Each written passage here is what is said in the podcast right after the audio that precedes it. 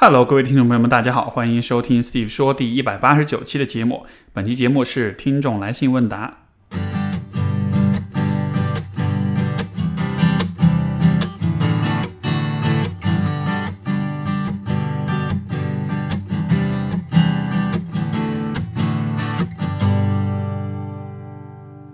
我们今天的第一封信来自 Yuki，他说：“Steve 老师您好，我最近经常被死亡这个话题所困扰，想要寻求您的帮助。不知道是因为什么，近半年来我突然产生对死亡的恐惧。活了二十七年，我好像从来没有认真想过死亡的话题，总觉得自己有大把的时间，无限的希望。有可能是因为今年母亲生病吧，我在她病房里看到许多和我同同龄的病人，其中有一个比我大三岁的姐姐，因为她一直发烧，没有办法动手术，癌症一直恶化，连家人都劝她放弃手术，保守治疗。于是她写好了遗嘱，为了公正，还让我帮她拍下了她写遗嘱的过程。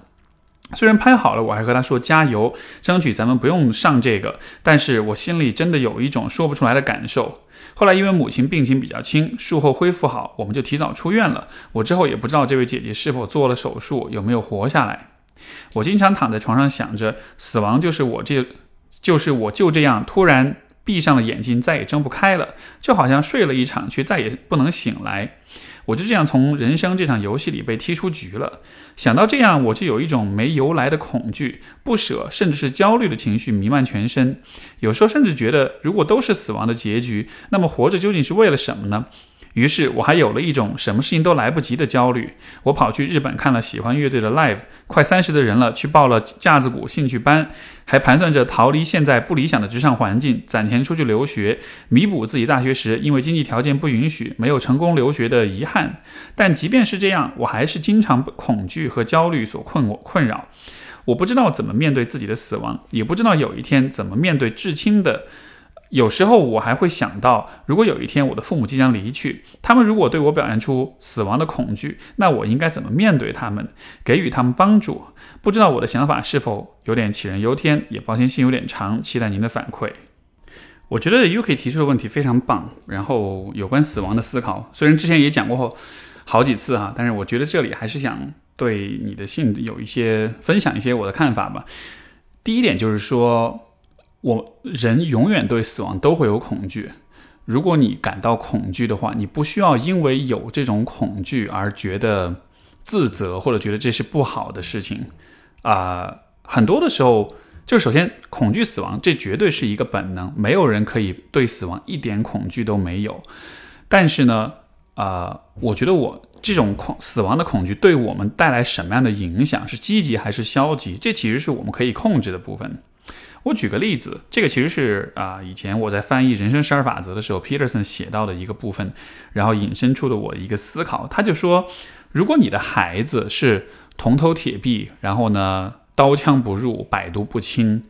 这样子的话，他就永远都不会出事，他就永远都会是安全的。但是在这样的情况之下，你觉得你还会那么的爱他吗？就当然你还是爱他的，但是你其实不会那么担心他会出问题，对吧？就。反过来讲，正是因为你的孩子是脆弱的，他会伤受伤害，他会嗯遇到危险，甚至说他有可能会死掉。所以说，这种恐惧反而是会更加的强化你对他的关注跟在乎。我当时在翻译这里的时候，我的体验不是特别的深，但是就在翻译这本书之后的一段时间，我自己也经历过了一个非常。怎么说呢？对于我来说，应该算是一个比较新的体验。就是我有一段时间，我对于我伴侣的死亡会有一种 很奇怪的一种执念，就是我总是会有意无意的去想象，如果有一天他不在了，或者如果他有一天他遇到危险会怎么样。然后 这种，尤其是在。半夜里，这个睡不着觉的时候，就会你知道脑子就会比较活跃，想象力比较丰富的时候，就会想这些事情。那想到这就会特别难过，就会特别的觉得，哎呀，这一天一定不要来。然后，但就很奇怪，是在这种想象当中，我反倒是对他更加的在乎，或者说，我在这种想象当中，我才真正看见了我是有多么的。在乎他多么的爱他，这样的，所以我觉得同样的一个逻辑也可以放到你对于家人，包括对于你自己身上，就是正是因为家人，或者正是因为自己是一个脆弱的生命有限的这么一个个体，我们有一天是会离去，我们是会啊，我们的肉体很脆弱，很容易被各种各样的病毒跟细菌给给侵扰，所以说我们才是值得被关怀、被关注的，对吧？你的父母他们会生病，他们会离开你，所以你才有更多的。更充分的理由要好好照顾他们，你自己会死去，所以你才会有更充分的理由要好好的生活，要好好的对待自己，不要给自己有太多的后悔，不要给自己有太多的遗憾。所以我觉得正是这种生命的有限性，才让我们的认真生活、好好爱彼此这样一些行为更加的有了意义。如果人都是长生不老，我们永远都不会死的话，那其实就无所谓了，对吧？时间无限长的情况之下，事情的轻重缓急就没有存在的必要了，我们就可以所有的事情都完成，不需要做选择，也不用去排一个先后顺序。这样的情况之下，什么是重要，什么是不重要的，这种比较、这种分级就不存在了。所以我觉得。死亡的恐惧，这个恐惧感本身当然是让人感到不适的。可另一方面，我们也需要看到，正是这种死亡恐惧的存在，才凸显了某一些东西的它的价值的珍贵，包括爱，包括意义，包括人与人之间的关系这样子的。所以，我觉得也许你可以把死亡恐惧从一个积极的角度去理解，看见说它是给你的生命加上了一种啊可能性。一种更有意义、更美好，然后也更充满爱的这样一种可能性。然后第二点是，如果你没有认真想过死亡的话，那么当你在比如说医院里面看到这样一些场面，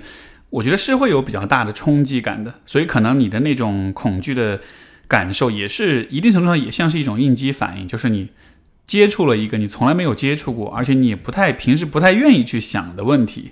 嗯，如果换了是我的话，估计也会有类似的一种感受吧。而我觉得要更好的处理自己的死亡恐惧跟死亡焦虑，其实最好的方式就是更多去想这个问题，更多的去把死亡看作是，因为客观事实上它就是是人生在世的一个必然现象，对吧？它就是一个我们必须得考虑的问题。你想，比如说每个人都会想，我这辈子一定多半会生孩子，对吧？孩子的出生是你。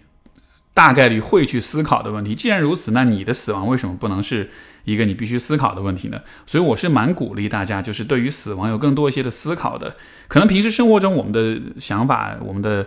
思维是更多聚焦在一些很实操、很实践的事情上，工作呀、人际关系啊、父母呀什么的，呃。但是我会觉得，当你在一个比较安静跟独处的时候，当你有一些空间去进行一些精神、去享受精神生活的时候，这种情况之下，死亡会是一个特别好的话题。包括跟一些比较亲近的朋友之间有交流、有对话。如果你希望你们的对话是深刻的、是深入的，我觉得死亡也会是一个非常好的话题。就是你要知道你自己愿意怎样去死，你才能知道自己怎样愿意，你才知道自己应该怎样去活着。死亡可以给我们带来很多很多的启发跟智慧，所以这是对于 Yuki 的回应。我们的第二封信来自啊，这位朋友是一位姓冯的朋友。啊，他说，呃，Steve 你好，听你节目两年了，这是第一次提问。说起来很可笑，我有一个老毛病，就是在考试之前或者类似的情境下，我会非常担心打扰到别人或者被别人打扰。举个例子，比如说高考前倒计时一百天，我会因为同桌笔尖划过的声音无法集中自己的注意力，或者比人咳嗽一别人咳嗽一声就会打断了我的思路，一点点的风吹草草动都会让无法集中注意力。除此之外，我总是害怕自己敲键盘声音太大，或者是背书声音太大影响到别人。虽然从来没有人对我说影响到他了，而且从正常角度来看，我真的挺安静。越无法集中精力，越焦虑，越焦虑就越担心这个毛病出现，越担心就越容易被影响。高考之前，我总是让让自己不要去想别的，但是脑子里会浮现出一个又一个的想法，切断我专注的状态。直到高考当天，我发高烧，比往常少考了几十分。啊，今天已经大四了。四年之前好，呃，好像没有之前那个神经质的毛病了。啊，四年之间好像没有之前那个神经质的毛病了。可能是因为学校里竞争压力小吧。可是我最近在准备出国，全身心投入到英语考试的状态，那个毛病又出现了。依然是敲键盘，怕敲键盘打扰到别人，跑到角落里。依然是做题的时候，脑海里不断浮现出我会不会打扰到别人而打断我的思路。真的是心力交瘁，我特别的焦虑和疲惫。这个情况不仅使我的学习效率大打折扣，也让我脑子疼，是真的生理上的痛。而且啊，但是除了学习和备考之外，别的情境下也没有出现这种状况。我高三也咨询过心理医生，一个拿到业余证书的阿姨说我只是太紧张了，她完全低估了我的严重程度。我也尝试过自我分析，我觉得我有点讨好型人格，又有点自卑，潜意识里害怕别人的眼光。我感觉我是焦呃是焦虑症，但是我又没有出现过那么强烈的惊恐症状。我尝试从原生家庭分析，爸爸也是一个极度敏感的人，脾气很不稳定。从小我关门大声一点，他就会觉得。啊，我对他不满意，在耍脾气，而且属于一言不合就责怪我、骂我的人。我与他之间基本不存在民主沟通。我和妈妈相处的很好，但他属于比较容易焦虑的那种人。比如说为我申请学校的事情，他很慌，但其实这事儿根本不用他操心，我一个人完全可以解决。啊，我是属于自尊心很强，看起来比较独立自主的人，也比较孤独吧。两年没有谈恋爱了，个人边界感又比较强，不属于一个开放性的人，感觉自己人格发展上不太健全，也没有看上去那么勇敢。很希望得到您的建议。我觉得这位呃冯同学的问题，可能就是在于一种呃自动化思维，就是你在家庭当中，你在家里面，你爸很敏感，然后呢脾气也比较不稳定。而和这样子一个父亲生活在一起，肯定也是持续的处在焦虑的状况之下的。而在这种焦虑的情况下，因为他会很介意，就是你比如说关门大比较大声啊这样子的，所以可能你在和他相处的时候，你就会非常注意自己言行，非常注意自己有没有搞出很大的声音来。我估计是这样一种经验，这种长期的生活经验，它其实塑造了你对于焦虑情绪的一种反应，就是每当你感到焦虑，你感到这个。空气中充满了紧张的感觉的时候，你回应这种焦虑，你的反应方式就会习惯性的成为我要让我小声一点，因为在你的家庭当中，你大声了的话，确实会引发更大的冲突，对吧？所以能够避免冲突出现的方法，自然就是尽量小声一点。在家庭当中，这样一种习惯，可能经过这么也许十几年的这种影响的话。就形成了一种自动化思维，就是当每当你有任何形式的焦虑的时候，你都会觉得我要自己很小声，不要打扰到别人，这样子的话才能避免真正可怕的事情发生。但是当你这样去看焦虑的时候，你实际上是忽略了这个焦虑产生的根本的原因。在家里面的焦虑是因为你爸脾气不好、敏感。然后不稳定，但是你现在的焦虑是因为考试有这么一个竞争的这种压力，包括有考得不好的这样一种风险。就实际上这两种焦虑，它虽然体验上类似，但是它的产生的原因是完全不一样的。可是你依然是在用那个小声关门的那样一种应对方式去应对这种新的这个呃，就是这种焦虑情绪。所以说，可能就会产生这样一种很可笑的一种状况，就是实际上你打字键盘根本不会影响到别人，但你总是会觉得这一定是和我的声音大小有关系的。然后，我觉得再延伸出另外一个点，就是为什么你会一直担心自己，呃，打扰到别人？担心打扰到别人是你应对焦虑的一种方式。问题就是出在你只有这一种方式去应对焦虑。啊，我也在想这个会不会跟你妈妈会有关联？就是说，因为她比较容易焦虑，但是你有没有想过她处理自己焦虑的方式是怎样的？因为我们如何应对自己的焦虑情绪，这个其实是在很大程度上是我们从小会有意无意的去模仿父母，我们会看他们是怎么做的，然后我们会啊以类似的方式去处理。如果你妈妈属于那种她又很容易焦虑，但是呢她不知道怎么处理，她就只是会深陷在那个焦虑当中，然后就。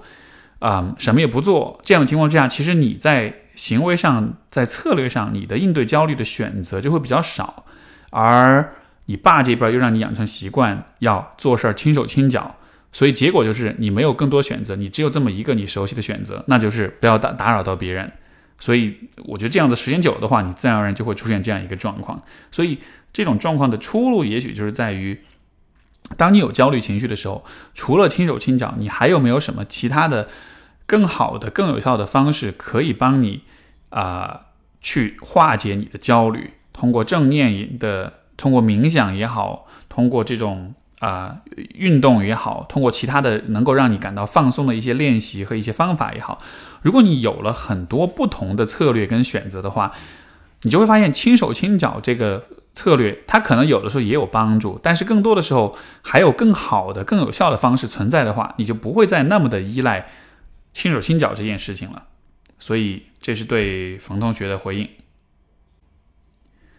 我们的下一封信来自一位啊姓孙的朋友，他说：“我是工科毕业后从事机械设计工作，今年三十五岁了。我和我的伴侣最近都很困扰。最近两年里，我的伴侣一直说我总是很游离，和他和孩子在一起总是心不在焉的，总是精神恍惚状态，很多时候都没有听清楚他说的话。他总是困扰，而我觉得，而我总不觉得这是个这是个问题。一直以来，我和家人朋友，呃。”我和我和家人啊，我是家人和朋友眼中的老好人角色，在家里我就干各种活，洗衣服、做饭、擦地、买东西、扛东西等。我总是不懂得拒绝别人，总是迎合别人。比如我总是，比如我本来计划好了去打篮球，都拿着篮球出去了，接到朋友电话说过来帮个忙啊，我会毫不犹豫的去帮忙，而且心里没有埋怨。还有聚会前，朋友 A 说吃火锅，朋友 B 说吃烧烤，而我而我永远都是随便，而且心里面没有倾向，我总是不做选择。从小到大，我很少跟父母，呃，有跟父母一起的回忆。我没有关于我们三个人单独在一起的任何回忆，除了吃晚饭，他们出去打麻将，把我和奶奶锁在平房里写作业、看电视、睡觉。我从小在别人眼中就是懂事，自己学习不需要大人操心。他们在旁边房子里打麻将，我就听着，我就在，我就听着麻将声学习。这种中学成绩一直还比较不错。记忆中，父亲总是拿着我的成绩单，啊，我排十六名，妈妈让我。妈妈让爸爸去参加家长会，他说怎么排进前十名？我排第九名，他说让我进前五。我妈说我爸从小到大参加过，呃，就参加过一次家长会。爸爸有努力让我上好学校，家里条件不好，上初中爸爸托人花钱让我上了最好的初中，然后又花钱找了，呃，找人让我上了市里第二好的高中。但是情感上我没有很多关于爸妈的记忆。上大学以后回家也是自己在房间里。玩电脑、看电影，上班后、工作后，每次回家，如果不喝酒，基本就不怎么聊天。跟爸妈都是，呃，说话就说些张家长李家短，这个花挺好看的一些琐事，要不就没话说，要不就自己工作取得什么成绩等等，只能说事情，没有情感的沟通。今年六月份开始，不断有大事发生，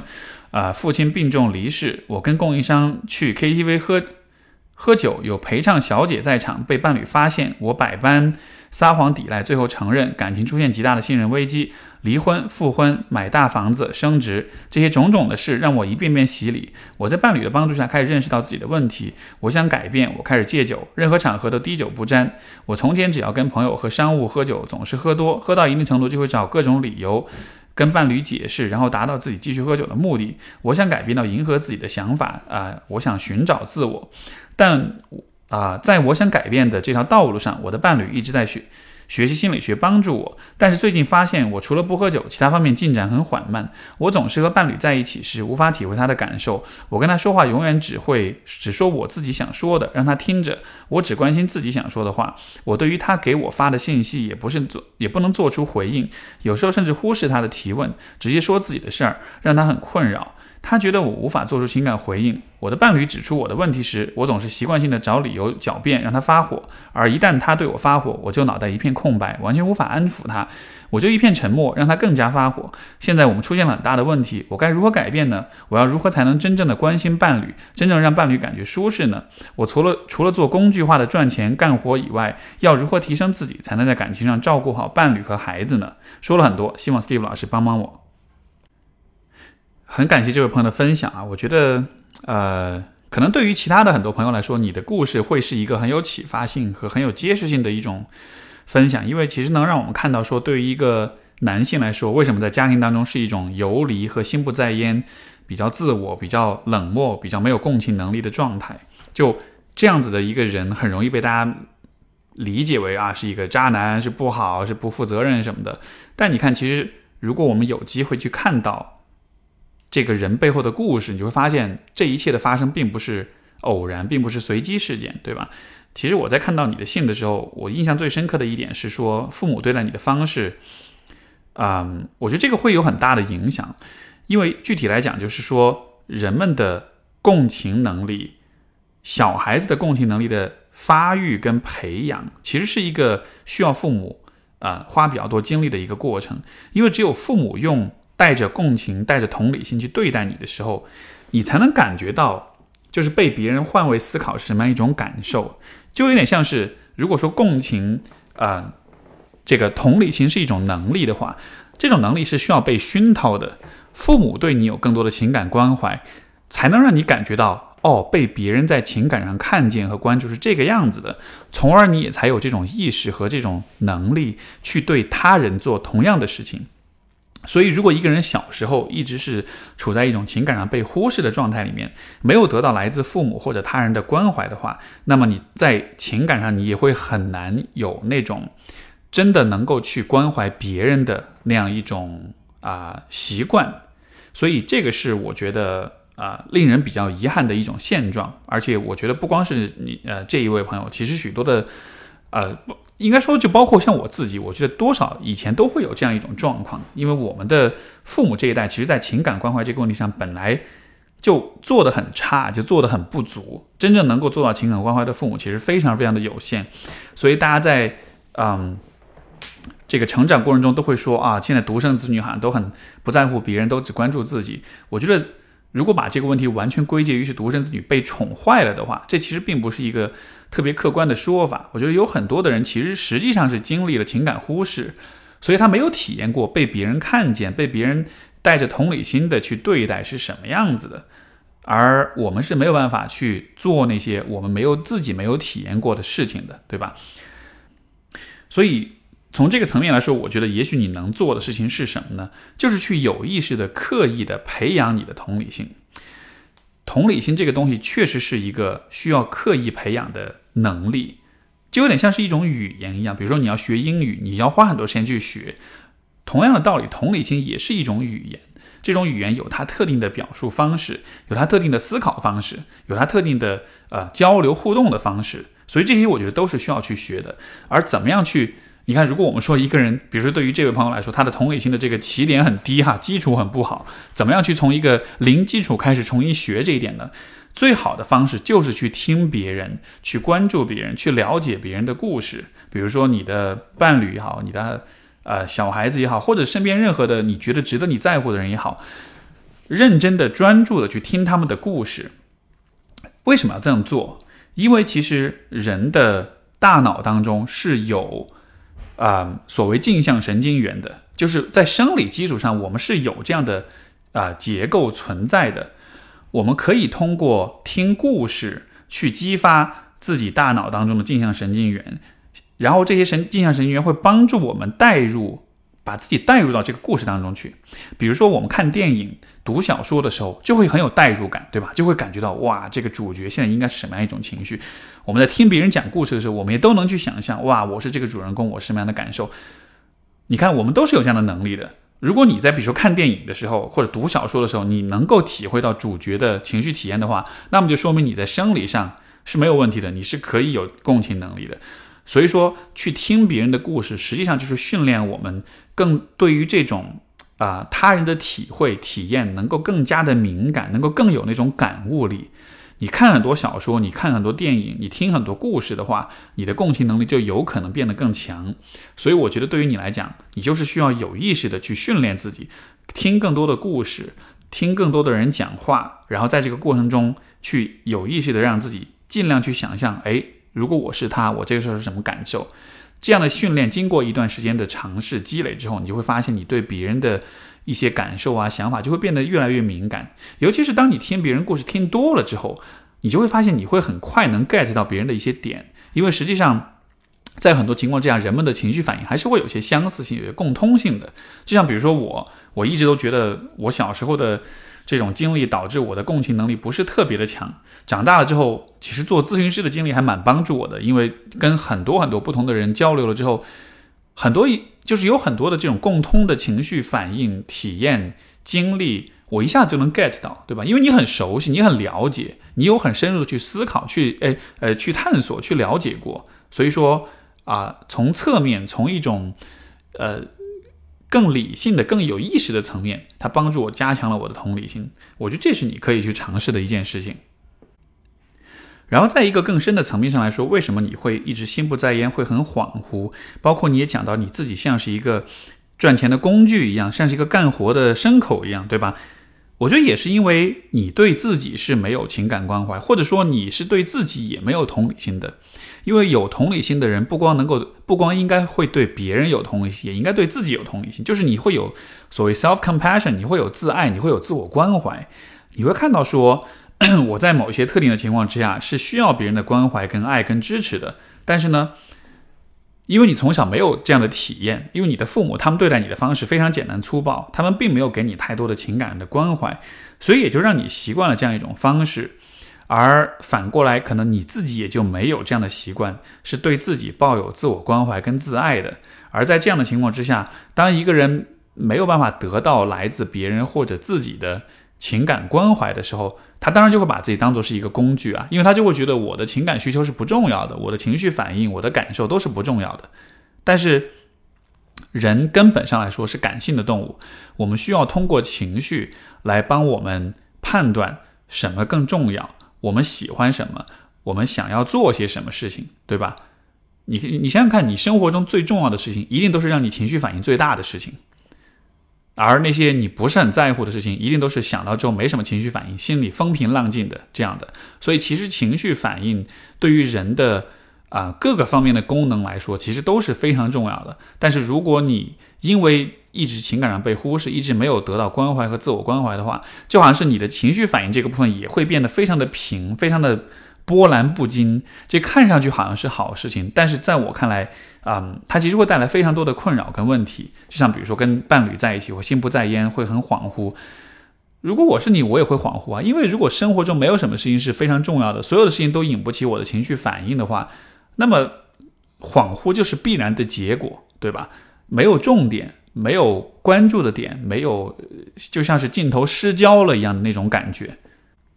然后另外一方面，你说到啊，就是这种取悦，这种不知道像呃说不，然后永远都是没有心理的倾向，我觉得也是类似的一个状况。因为我因为你没法判断自己到底喜欢什么，到底想要什么，因为还是你自己情绪反应的那一个部分，像是被关闭了一样，然后或者说它不再活跃了，所以你没法把它当做是一个参考的标尺。从这个层面来说，我觉得你需要做的事情还是回去，嗯，培养更多的同理心，培养更多的对他人的关注，反过来也培养更多对自己的关注。比如说，你从小到大的这个人生故事，这种成长经历，我也会鼓励你，因为这一次的分享，你写了这个信，可能就是可能一两千字的这样一千字左右这样一封信，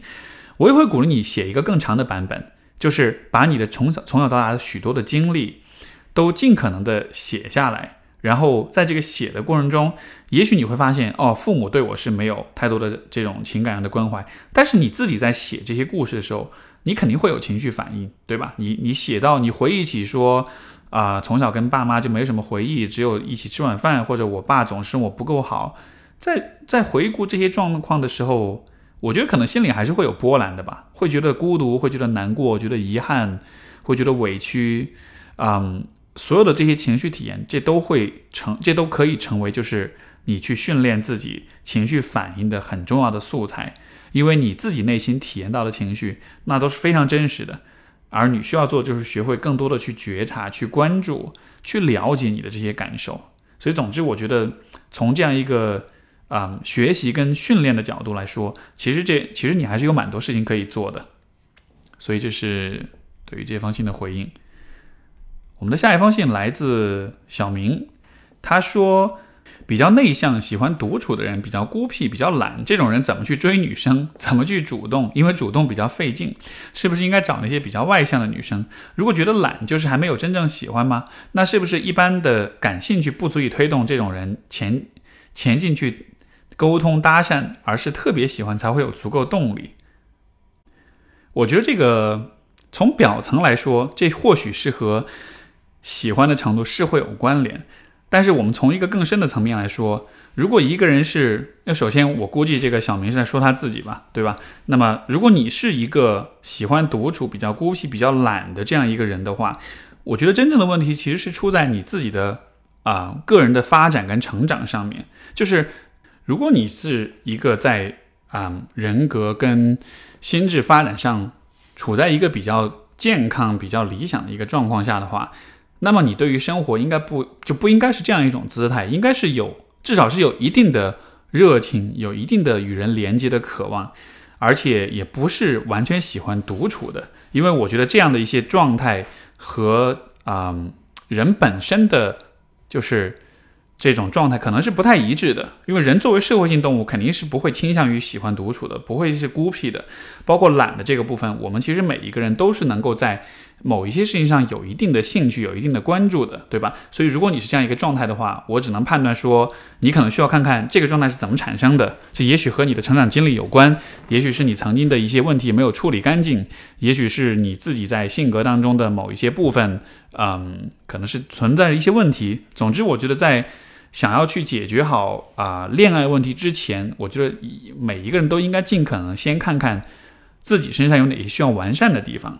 因为真正是一个很完善的人的话，他的那种完善所带来的对于生活的热情也好，对于连接和亲密的渴望也好，这本身就是自带光环，就是就自然而然就会让人很喜欢，让人想要亲近的。所以说啊，从这个从侧面来说，这也其实也增加了你对于女生的喜欢啊这种吸引力。所以这个是我对于啊小明的问题的回应。呃，下一封信来自一位没有署名的朋友，他说有一个心结想您，想您帮忙分析一下。我的表姐比我大八岁，自己独资投啊经营投标公司，家庭幸福美满，对我和妈妈都特别好，特别是经济上的帮助。我毕业以后就被叫去去帮她，当时因为社会资历不足，也不知道自己想要什么，再加上公司很忙，我姐确实很缺人手，就答应了我姐。现在我已经工作两年了，在工作中会发现很多想法和观念和我姐都不一致，甚至是相违背。也因为这层关工作上下级关系，我和我姐已经没有昔日亲近，相处的时候顾虑很多。现在我想离开我姐的公司，两个人双重关系真的很难受，也很难相处。但是我姐不让我走，她觉得再也找不到真心诚意为公司好的员工。再加上公现在公司同事基本上都辞职了，也没有招到新员工。今年公司业绩很差，我根本不再敢提离职的事情，只能这样拖下去。我姐不仅在工作上要。介入生活上也不放过，大到我的情感生活，小到我的行李应该怎么收拾才能更整齐，这真的会让我喘不过气。想摆脱却又不可能，我该怎么解决呢？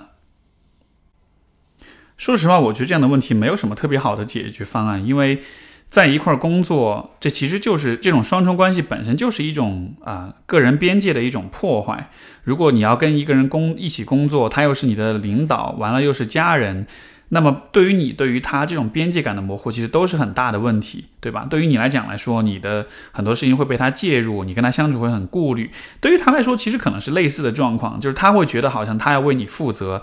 他要想把公司做得更好，他要想留住你这个员工，他也会想从各个层面，不光是工作层面，可能生活层面各个方面都想要去，嗯呃，去去去施加他的意志。所以，我觉得这样的问题，我认为比较好的出路，可能就还是辞职，然后不不管这个。嗯，对他的工作，对他的公司有多么大的影响？不管现在业绩怎么样，但是这还是一个啊必须得有的出路。只是说在沟通这件事情的过程中，向他表达感谢，让他知道说曾经对他的支持跟对你的支持跟帮助，你。你很感谢，另外也让他明白说，现在这样一个选择是出于怎样一种考虑。这个有点像是在分手的时候，我们也应该有让对方了解到说，这个分手是怎样考虑的，而不是说就是不辞而别，或者说是啊不让对方知道实情实情是什么样子的。而他如果不让你走的话，我觉得这个地方这种不让你走，到底在多大程度上是为了你的利益考虑，多大程度上是为他自己的利益考虑？我觉得这也是。啊，你需要了解的，因为现在他想要留你，到底真的是因为啊，你作为一个真心诚意为公司好的员工，这是一件好事情，还是说啊，如果你走了的话，这更多是他的一种损失，就好像是他到底是现在是在站在你的角度去考虑问题，还是站在他自己的角度去考虑？所以怎么讲，就是这个这个状况，我真的觉得。说说说复杂，其实也不复杂，我觉得就很简单了，就是需要重新建立这种界限，而建立这种界限的方式，可能就还是离开这个公司。我们的下一封信来自瑞丹，他说：“我是一位啊，您播客的听众，在北美留学工作七年，明年年初可能因为签证原因回国，有两个问题想请教。首先是我在纽约看过一段时间心理咨询师。”啊，针对有跨文化背景的来访者，想知道在上海目前是否有一定数量对这方面有研究和指引的咨询师。再就是听过你的播客有一期和 Jess 的对话，谈到个人身份和面对文化差异内心的撕扯，想问你，作为一个留回啊留学回国，重新接触国内环境的人，这些年在上海的生活工作感受，由于长期生活在国外，很适应国外的生活方式，思维理念上也更加趋同于西方的核心价值观念，担心回国之后与大环境格格不入，希望听到你的一些看法，谢谢。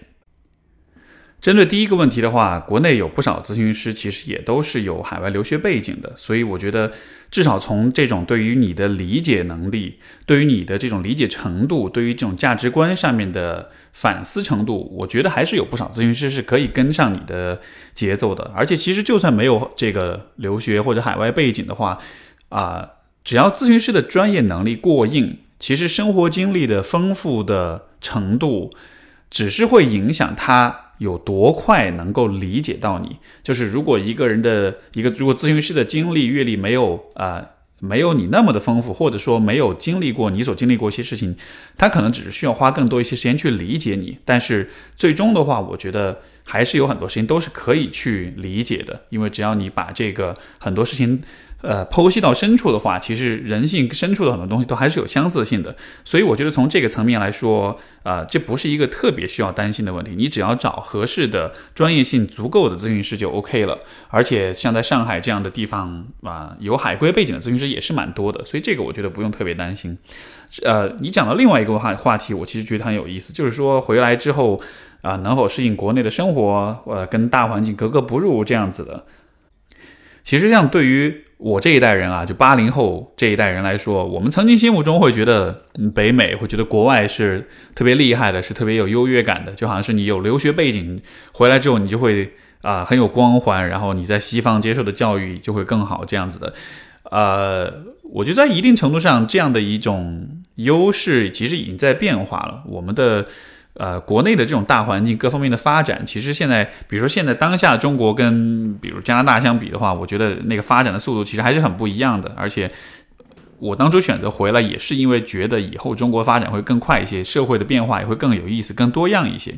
所以就是当年我们带着那种出国镀金的那种心态出去，但其实其实现在啊，我觉得在许多方面的话，这样的一种差异并没有那么的明显。那么。从国外回到国内的话，我觉得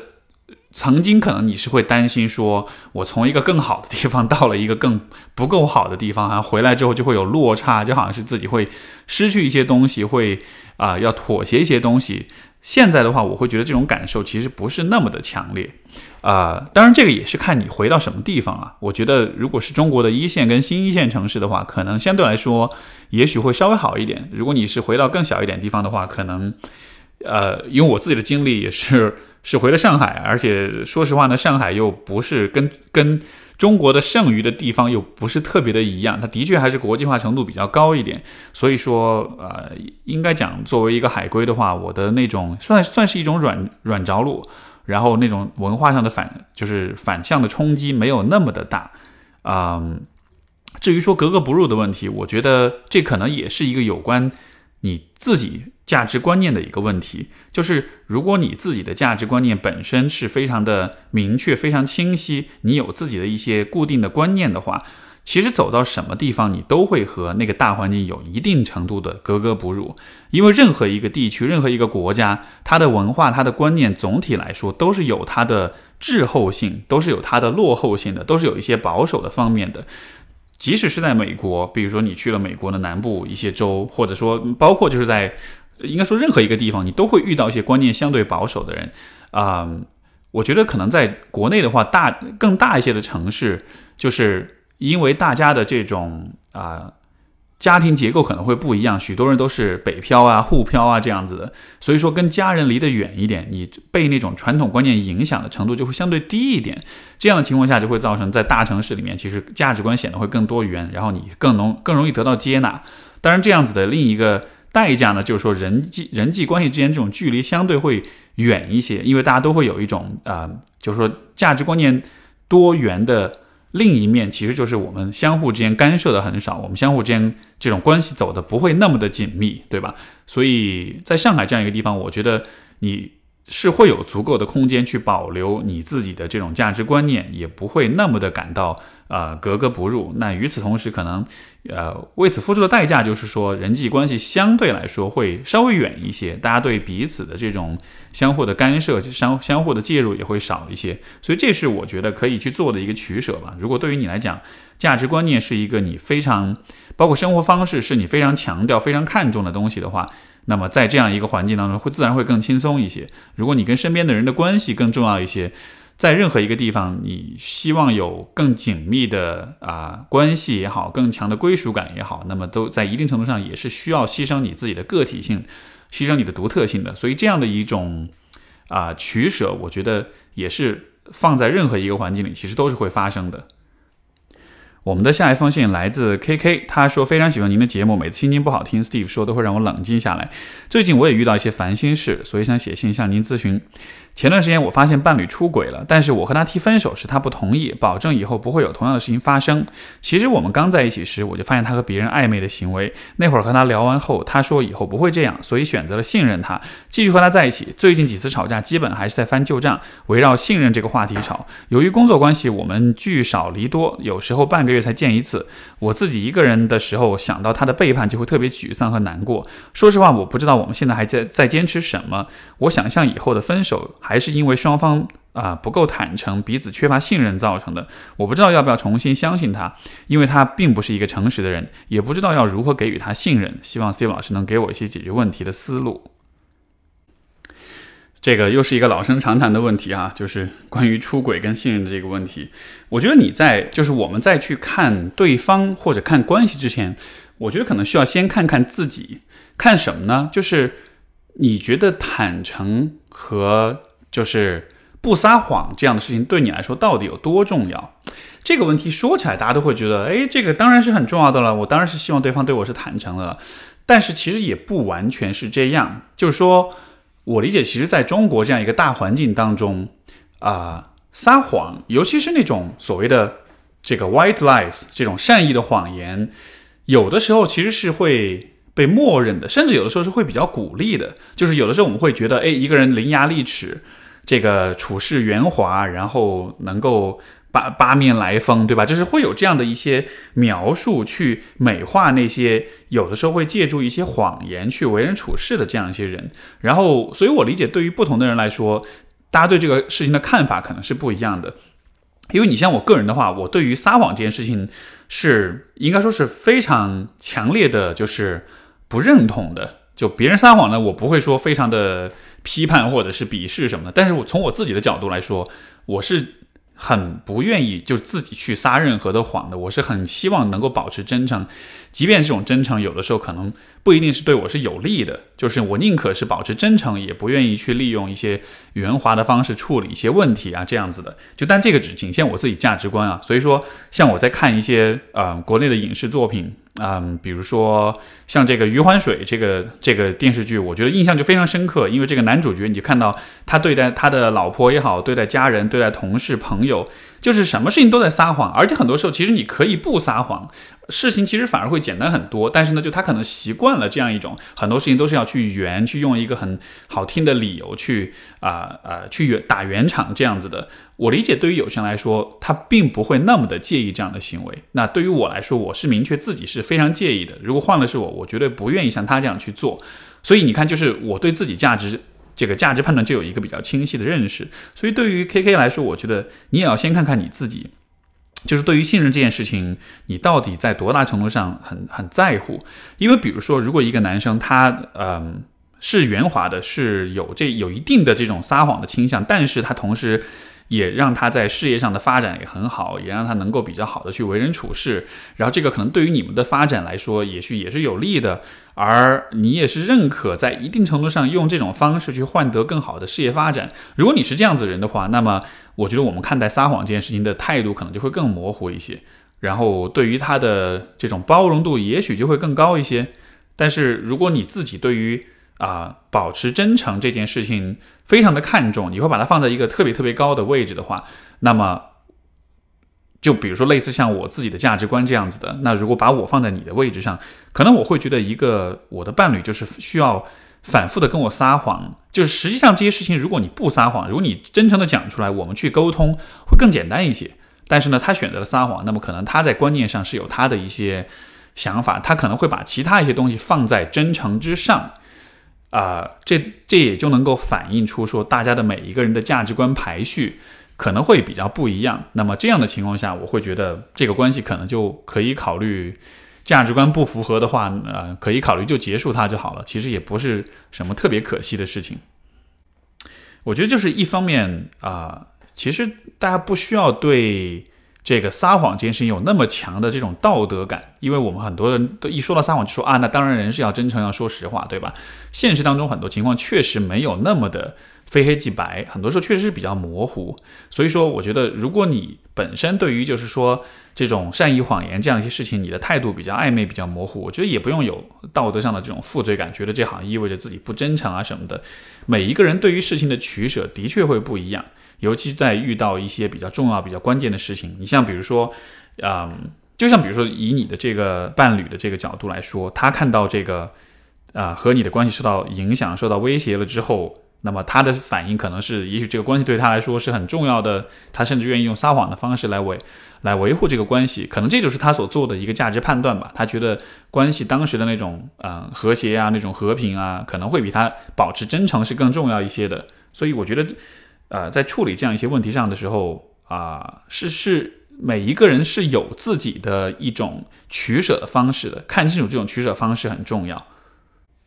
那另一方面，如果从我自己的价值观来说的话，因为这个问题上我是比较坚决的，就是像我们这个人生十二法则里面讲，不要撒谎，要讲真相，讲讲真话这样子，这也都是非常我非常认同的。所以从这个层面来说，我如果用一种比较啊坚决的一种视角去理解这个问题，我觉得可能一个男生如果他会撒谎的话，他会有撒谎这个行为本身，就是不管这个谎是大还是小吧，他会有撒谎的这种取舍。就是从这种选择当中，你就可以看出他的价值观是什么样子的。所以，如果他是这样一个人，当他告诉你他以后不会这么做的时候，其实这这样的话就没有可信度，因为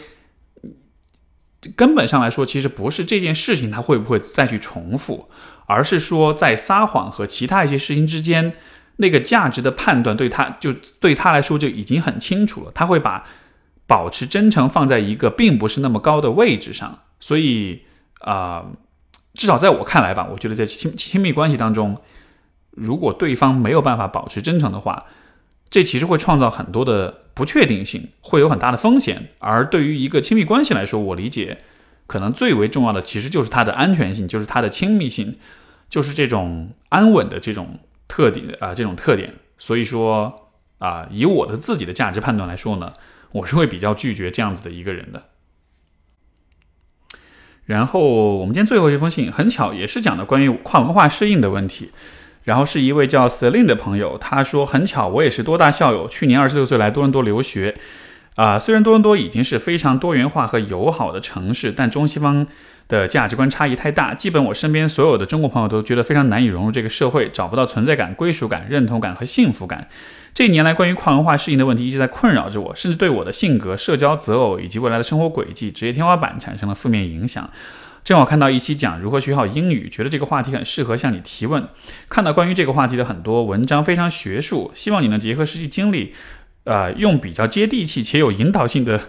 呃，可实施的分析阐述一下这个问题。不仅是关于如何正视文化差异，如何意识到。如何意识并且克服因文化差异所带来的焦虑、所带来的焦虑不安，而且更多的是如何从根本上了解一个文化的价值观，应该注意哪些方面，以及怎样努力来最大化的减小文化差异带来的负面影响。如果最终的目标是融入这个西方社会的话，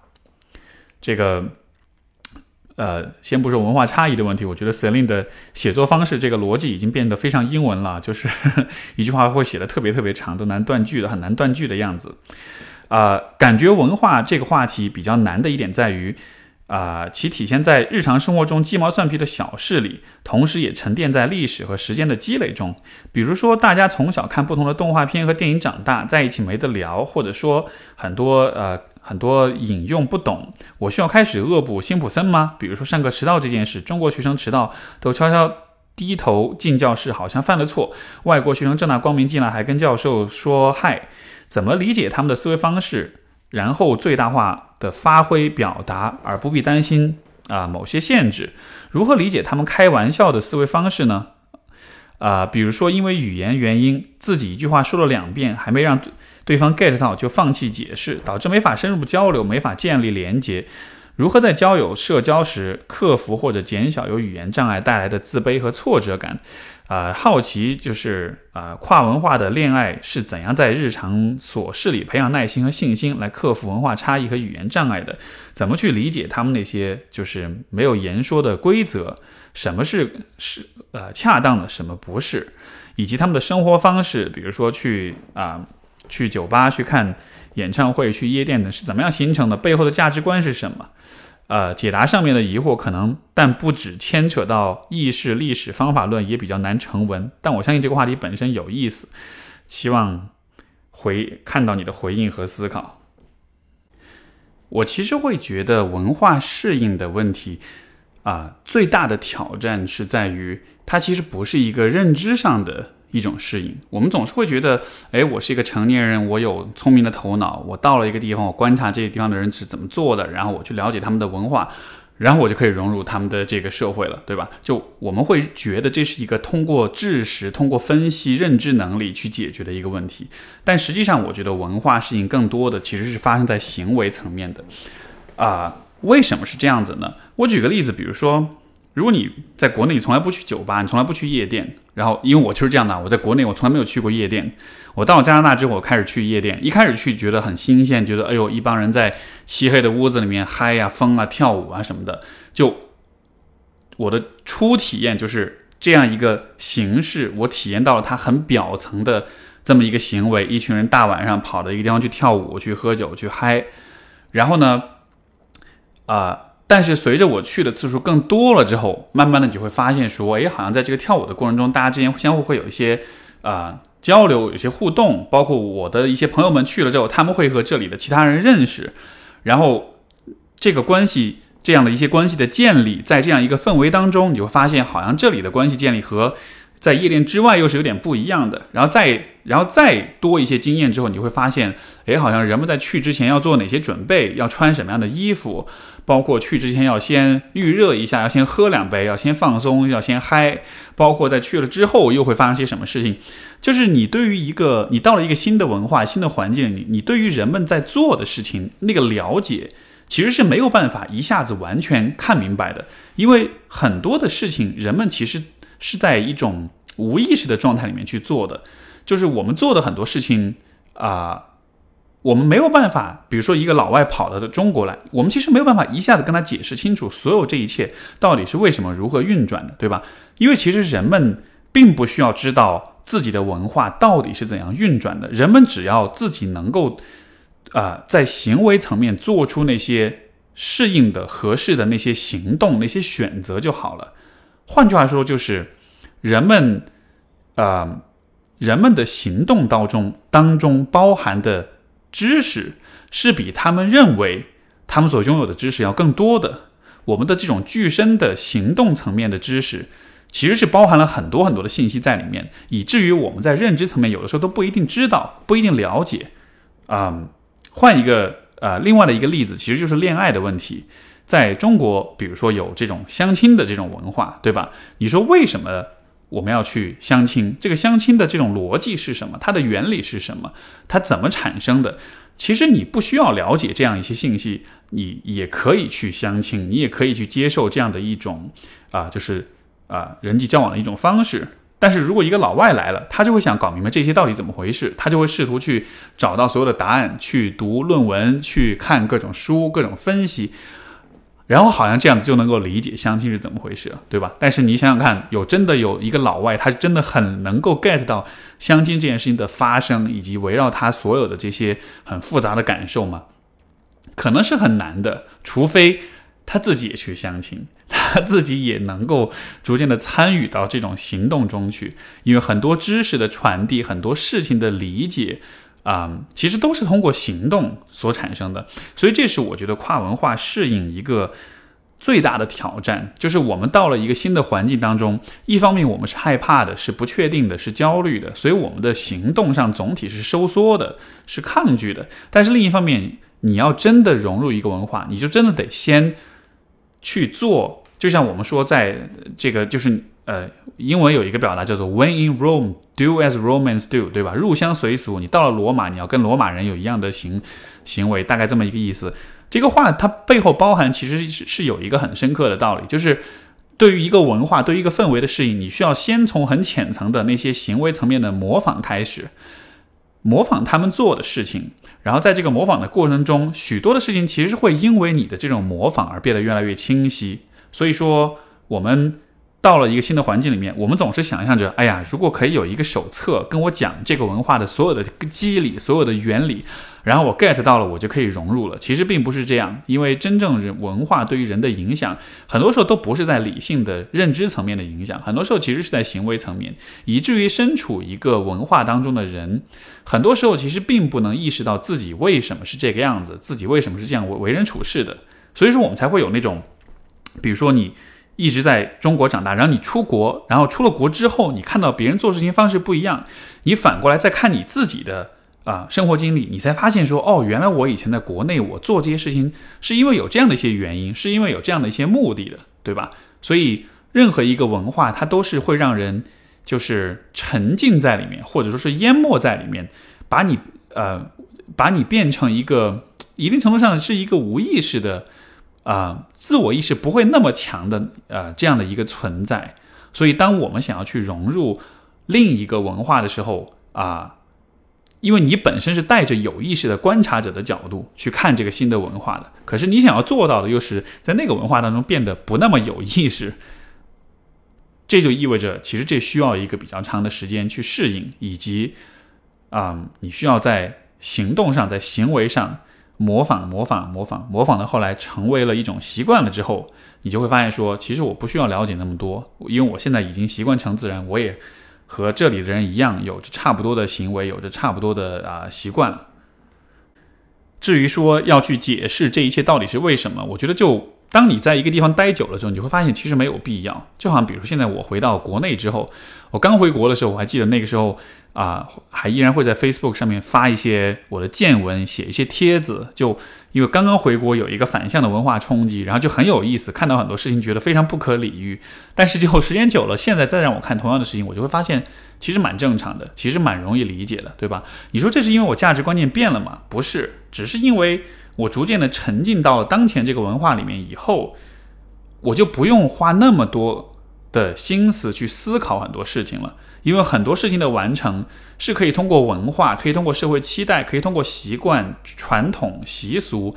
来替代你做选择，来替代你思考。这样子的话，你就可以把你的精力解放出来，去去做更多的事情，或者说去关注其他一些方面的问题。所以从这个层面来说，文化的存在，它相当于是一套，嗯，我们能够依靠的行为处事的决策机制。有了这一套东西之后，我们的日常生活相对来说就会更容易、更轻松一些。所以说，像对于出国也好，还是出国很久再回来也好，